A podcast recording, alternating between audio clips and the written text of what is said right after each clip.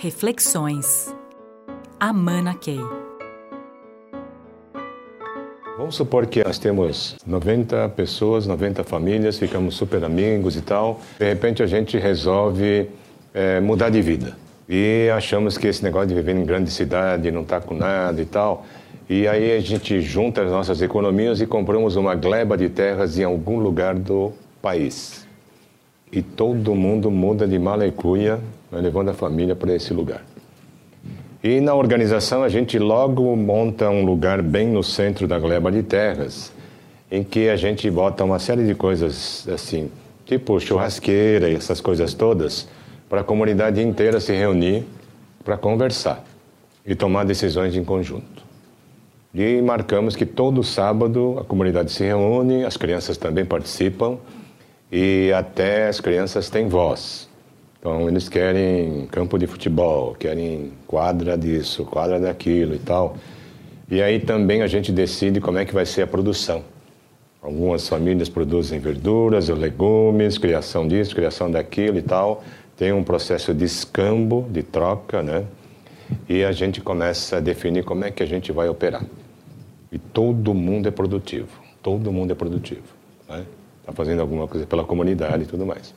E churrasco de sábado e tal, a comunidade inteira se reúne lá e tomam-se decisões relevantes, inclusive como é que vai ser a energia, como é que vai ser a questão da água e tudo mais. E a comunidade começa a evoluir, crescer e, e de repente está ficando muito próximo de uma comunidade dos nossos sonhos. Estamos tu, todos muito felizes. Só que essa comunidade não é fechada e nós estamos em contato com todas as pessoas que são amigos de todos aqui, e que não foram. E a gente começa a falar das maravilhas desse lugar que criamos. O que, que começa a acontecer? Todo mundo quer ir. Então, imagine 90 pessoas, todo mundo, cada um dizendo: vem, então vem, então vem, então vem. Esse negócio começa a crescer, crescer, crescer. E daqui a pouco as reuniões de sábado já não dá, porque tem muita gente. Muita gente. E aí alguém tem uma ideia ótima. E se alguém disse, então vamos fazer o seguinte, não está dando para conversar mais, é muita gente, vamos fazer o seguinte, então as 20 famílias aqui perto do Rio, vocês escolham dois representantes. Pessoal, lá depois das montanhas, da montanha e tal, vocês dois representantes, você vai lá e não mais todo mundo, mas cada 20 famílias elegem dois representantes. E agora o churrasco de sábado não é mais com todo mundo, só com os representantes. E aí que os representantes, é, no começo começa a funcionar bem, eles estão conversando, mas antes de ir para a conversa eles falam com todo mundo, as 20 famílias que eles representam e tal, e no começo começa a funcionar muito bem. Mas depois, as visitas às 20 famílias começam a rarear. Aliás, daqui a pouco tem representante dizendo: ah, não precisa ir toda, toda hora lá. Eu já sei o que eles precisam. E as, as visitas começam a rarear, daqui a pouco tem outros representantes dizendo: eu já sei o que eles precisam. Aliás, eu sei melhor o que eles precisam do que eles mesmos. Mas a essa altura já, já elegeram o líder dos representantes. Tá? Então a coisa começa a andar e as distorções começam a acontecer, e se ninguém fizer nada, a próxima geração vai começar a ouvir umas historinhas de churrasco de sábado, acho que é uma lenda. Ah, eles contam essas histórias, mas não sei se aconteceu e tal. Já a terceira geração, então, é lenda mesmo, né? Agora, uma coisa interessante que está acontecendo, quando os representantes passam pelas ruas, eles cumprimentam, antes disso, né?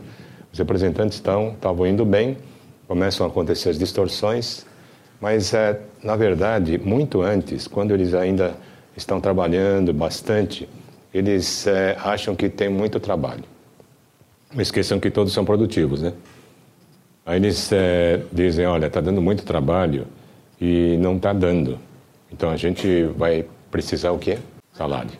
Mas eles vão dizer, primeira coisa, não dá mais para fazer as duas coisas, vão parar de produzir e a gente vai só ser representante em tempo integral e a gente precisa ser compensado por isso porque a gente não tem o que trocar, né?